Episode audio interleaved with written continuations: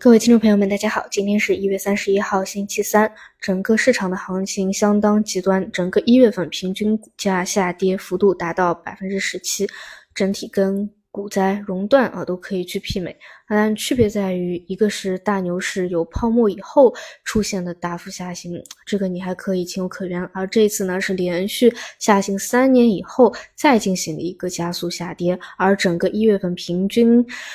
股价下跌的一个幅度啊，基本跟去年全年可以去媲美了。整个行情是大周期级别的一个极端，而在此基础上，有国家队护盘的上证五零三零零已经是相对非常抗跌的，但整体还是月级别的一个连续收阴。而像更加疲弱的啊双创。更是创出新低，只要市场这个指数啊再创出一个新低，它就是一天不见底的。那从一个嗯，我呃呃，我观察的这个呃极端的这个指标来看啊，昨天这么一个下跌下去啊，基本上又要重新回到。比如二二年的四月份，二二年的十月份那个底部的那个极端数据了。也就是说，今天只要再来一个低开，或者再有一个下行，基本上跟前几天啊那样的一个啊极端数据后面快速的一个反弹啊，又又到了这样的一个冰点数据的一个位置啊。但现在的非常大的一个问题就是，每一次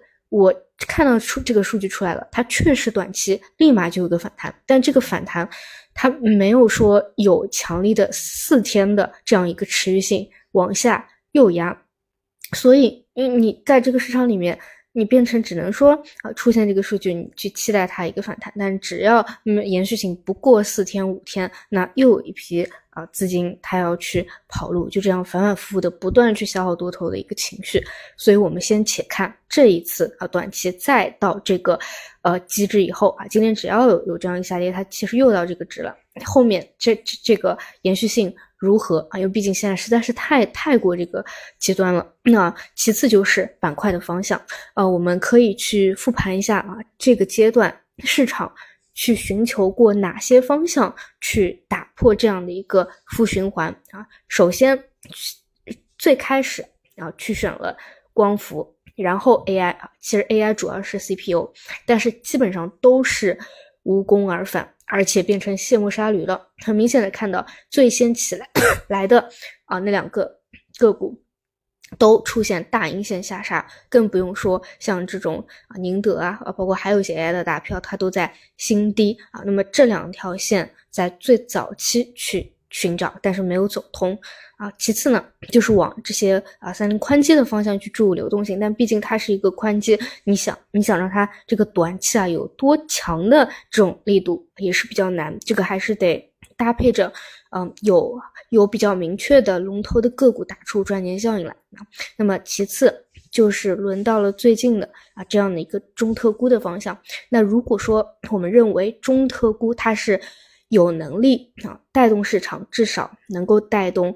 权重大盘能够稳住，甚至呢。成为一个新的主流啊，能够带动市场整体。你不管风格切换也好，还是怎么样，你至少有一个方向能够走出来吧。只要有赚钱效应，总归比没有任何方案可做也好。那么，那这一次短期这样的一个又一个冰点数据出来，那还是得要中特估来带队啊。那如果说市场又选择了其他的方向，找了其他的打法。那其实说明什么呢？就还是在尝试不同的方向，哪个能够破局成功，而不代表说中特估它就 一定是现在的一个主流了。但如果说又选择了中特估，并且啊真的能够延续性打出来，效果非常好，那么就还是得往中特估这个方向重点去看啊，一定得规避一个问题，就是假如说真的能够走出来。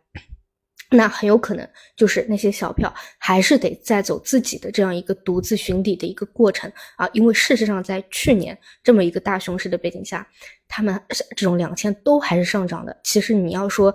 探底，它的这个过程还是